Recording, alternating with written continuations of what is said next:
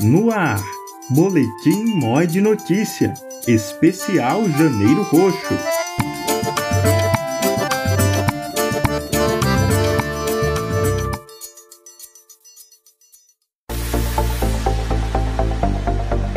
Conheça o mês do combate à hanseníase, o Janeiro Roxo.